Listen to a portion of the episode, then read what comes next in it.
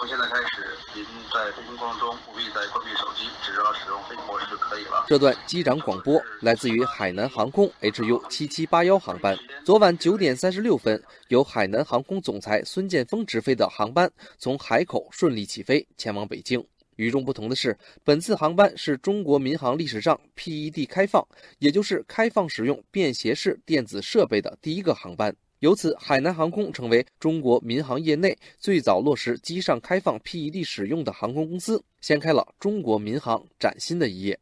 在飞机上，孙建峰接受了经济之声记者的采访。现在开始起飞和下降过程中是不需要关闭手机的，只需要打开飞行模式就可以了。在飞行过程中，呃，利用手机的无线上网功能就可以进行上网、聊天、拍照、听音乐啊，这些都可以使用了。过去出于安全考虑，飞机上一直不能开手机。如今手机可以正常使用了，会不会让飞机不正常呢？对此，孙建峰表示，关于安全性可以绝对放心。目前海南航空的所有飞机、所有机型的所有机载设备都经过了严格的测试，符合 PED 的相关规定，所以在空中使用 PED 对飞行安全是没有任何影响的。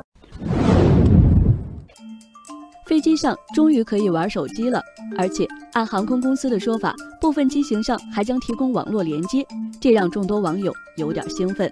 网友九九基因拍手叫好，不错，今年我要打飞的回家，刷刷微博，听听歌，还能在万米高空玩一把王者荣耀，终于不担心坐飞机无聊喽。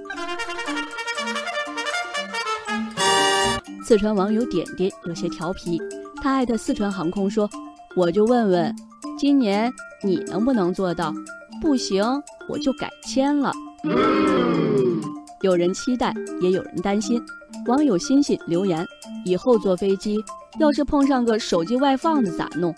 好担心，机舱里的安静氛围不复存在。网友明月光则说，机舱里有空姐，这种情况应该会及时制止的。虽然在刚才的采访中，海航总裁孙建峰强调，飞机上用手机安全性可以绝对放心。不过，还是有不少网友不踏实。网友刘洋说：“喊了那么多年的安全问题，说解决就解决了？航空飞行安全第一呀！”网友巴巴了应该是一位业内人士，他从科学的角度解释，这样的担心并不必要。当打开飞行模式。手机的无线信号将被关闭，不能接打电话、发短信，与基站没有信号联系，也不联系基站。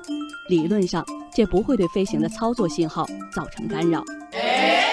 网友亿万光年也提到，其实早在四年前，中国国际航空公司就有航班成功完成了全球卫星通讯互联网航班体验飞行，并推出了互联网服务。